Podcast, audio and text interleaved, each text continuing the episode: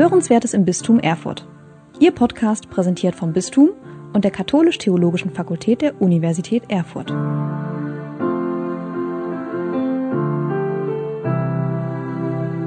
Liebe Hörerinnen und Hörer, ein ganz herzliches Willkommen zu der fünften Folge unserer diesjährigen Themenreihe in der Fastenzeit.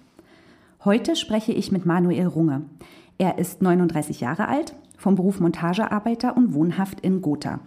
Also ein junger Mann, der mitten im Leben steht und bisher nicht so unbedingt viel mit Kirche zu tun hatte. Und dieser junge Mann wird sich in der kommenden Osternacht taufen lassen. Die St. Bonifatius-Gemeinde in Gotha freut sich bereits auf ihr neues Mitglied und ich möchte Herrn Runge gerne jetzt zu seinen ganz persönlichen Kirchenträumen befragen. Herr Runge, schön, dass Sie sich die Zeit genommen haben. Herzlich willkommen. Danke. Auch gut hier zu sein oder schön eben. Ne? Wir stellen in der Podcast-Reihe unseren Interviewpartnern jeweils dieselben Fragen und wenn Sie soweit sind, würde ich auch direkt mit der ersten starten. Na, die erste. Los geht's. Sehr gut. Was verbinden Sie mit dem Stichwort Kirche? Naja, also ich finde, wie gesagt, Kirche, das ist so ein bisschen wie Wandern halt so auf alten Wegen, weil es ist ja, es ist ja eine alte, eine alte Richtung halt, an der man sich halten kann halt so, ne? Ja, und das macht halt Spaß, halt auch danach zu leben halt, ne, wenn man sich darauf einlässt, so, ne? Ja, genau. Worin sehen Sie die Aufgabe von Kirche in unserer Zeit? Naja, die Aufgabe, also ich sag mal, das liegt ja an den Mitgliedern selber so. Also die, die Kirche ist eigentlich nur der Ort, wo man sich halt trifft, wo man zusammenkommt halt so. Die Kirche an sich gestaltet sich ja daraus, was, denke ich mal, die Mitglieder alles so draus machen halt so, ne, denke ich mal. Und ja, viel seelsorgerische Arbeit, da ja die Menschen eh immer älter werden. Ja, und halt so Bildungsangebot finde ich, das ist auch sehr wichtig halt, was sie machen halt, ne. Dass man sich gerade auf diesen Wegen diese alten Wege halt, also begleitend halt oder begleitet wird halt eben, wenn man Fragen hat oder so halt, ne? weil wenn man alleine, wie gesagt, die Bibel liest, dann stellen sich dann eben doch viele Fragen halt, ne? und dann finde ich das eben schon schön, wenn man dann einen Anlaufpunkt hat, wo man halt hingehen kann, so, ne, ja. Hm. Und wie muss sich Kirche dafür verändern?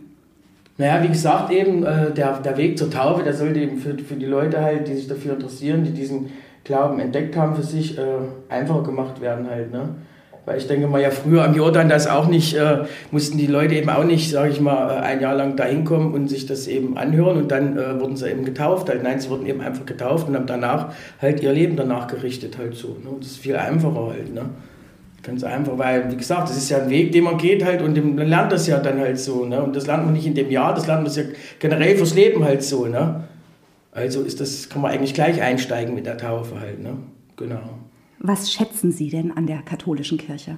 Also da mag ich besonders wirklich den Gottesdienst halt, die Eucharistiefeier halt, das finde ich wirklich in Ordnung. Also schön halt, besser als beim Evangelischen, wobei die das bestimmt auch schön machen, aber da ist alles so trocken und nicht so trocken halt, so, so schlicht gehalten halt so, ne? Ja, genau.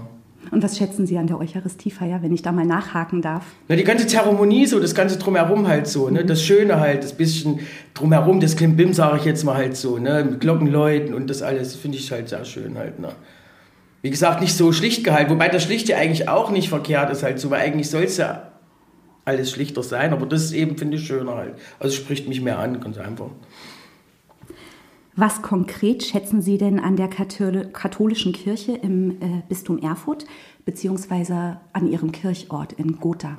Ja, wie gesagt, dazu kann ich halt noch nicht viel sagen, weil ich eben noch nicht lange genug dabei bin. Wie gesagt, also der Gottesdienst, der gefällt mir eigentlich sehr gut, inwiefern ich hingehen kann, dort durch meine Arbeit halt eben ja, und wie gesagt, das Bildungsangebot, das finde ich eben auch, das spricht mich an. Mit dem, mit dem zum Beispiel Theologiestudium, was man da jetzt so machen könnte, halt so, ne? Könnte ein bisschen billiger sein, ne? sage ich jetzt mal so, für Leute, die nicht so viel Geld haben oder was, ne? Ja, und ja, wie gesagt, das Bildungsangebot finde ich eigentlich auch echt gut halt, ne? Ja. Und welche Veränderungen wünschen Sie sich ganz konkret im Bistum oder an Ihrem Kirchort? Ja, wie gesagt, dazu kann ich auch noch nicht viel sagen, weil ich ja eben noch nicht lange dabei bin. Was vielleicht ein bisschen cooler wäre, wenn eben zum Beispiel Samstag mehr gemacht würden, wäre halt für Menschen, die halt eben arbeiten und unter der Woche eben nicht können, abends 17, 18 Uhr, weil sie eben nicht da sind, halt so. Ne? Ich meine, klar, die Leute wollen Wochenende haben, aber da muss man halt in der Woche vielleicht mal einen Tag frei machen und dann dafür den Samstag, wenn das die Nachfrage eben da ist, dass man dann sagt, man macht eben Samstag dann eben abends was oder so. Ne?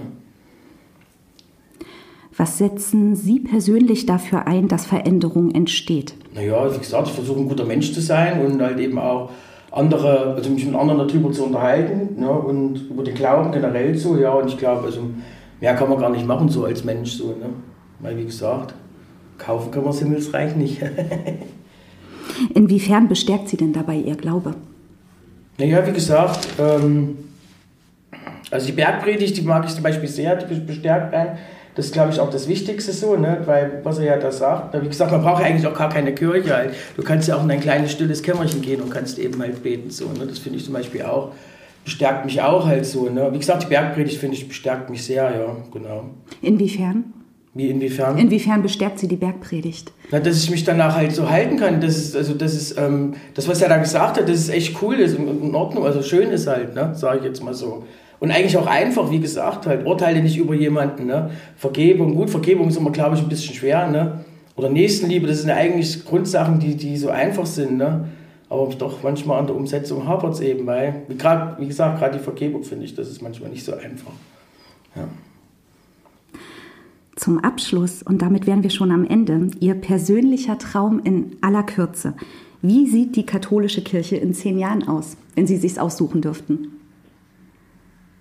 Naja, durch die hohe Zahl der Austritte, glaube ich, äh, also auf beiden Kirchen jetzt so ist, denke ich mal so, dass in 10, 20 Jahren oder auch in 30, 40 Jahren, dass die Kirche halt immer kleiner wird. Ja, und auch die Gemeinden immer mehr zusammenrücken halt so, ne? Dass zum Beispiel von den Dörfern oder von den Städten, dass man sich halt dann generell am Wochenende bündelt und dann alle zusammenfährt und in einer Kirche halt eben feiert. So, das denke ich mal. Also die Kirche wird auf jeden Fall mehr zusammenrücken, ja. Mhm. Und der Rest ist, wie gesagt, das, was die Kirche dann eben selber draus macht und die Mitglieder halt, ne? Da kann man ja leider nicht in die Kristallkugel gucken oder so. Aber ja. sehen Sie darin Vorteile, wenn die Kirche zusammenrückt und die Mitglieder zusammenrücken? Ja, ich glaube schon. Also gerade durch schlechte Zeiten entstehen ja starke Menschen halt und äh, daraus kann ja wieder, wie gesagt, was Gutes entstehen halt. Ne? Aber wie gesagt, das sind eben auch selber also die Menschen halt gefragt. Ne? Also ich kann jetzt nicht nur die Kirche davon abhängig machen, dass eben alles besser wird. Ja, das liegt an jedem selber im Endeffekt, durch sein Handeln und durch sein Tun. Wie gesagt, durch die Bergpredigt, da hört man ja, wie einfach das eigentlich sein kann. Ne? Das hat auch nichts damit zu tun, ob ich regelmäßig im Gottesdienst bin. Weil, gesagt, das kann ich auch alles in meinem stillen Kämmerchen machen. Ja? Die Kirche sollte dann im Endeffekt halt einfach nur so dafür da sein, um zusammenzukommen halt, um seelsorgerische Arbeit zu leisten halt so. Ne? Oder wie gesagt, damit die Menschen, wenn sie Fragen haben, hingehen können halt. Ne? Aber sich dann, ja genau, das war es dann eigentlich. Ja, Herr Runge. Das finde ich schon wichtig. Herzlichen Dank Super. für dieses Gespräch. Das Dankeschön. ging ganz schnell. Ja. Und ich wünsche Ihnen für Ihre Taufe und für alles weitere Gottes Segen. In der nächsten Woche wird Matthias Höfenhaus die zukünftige Gemeindereferentin Susanne Nürnberg zu ihren Kirchenträumen befragen. Bis dahin, wir hören uns. Sie hörten Hörenswertes im Bistum Erfurt. Ihr Podcast präsentiert vom Bistum und der Katholisch-Theologischen Fakultät der Universität Erfurt.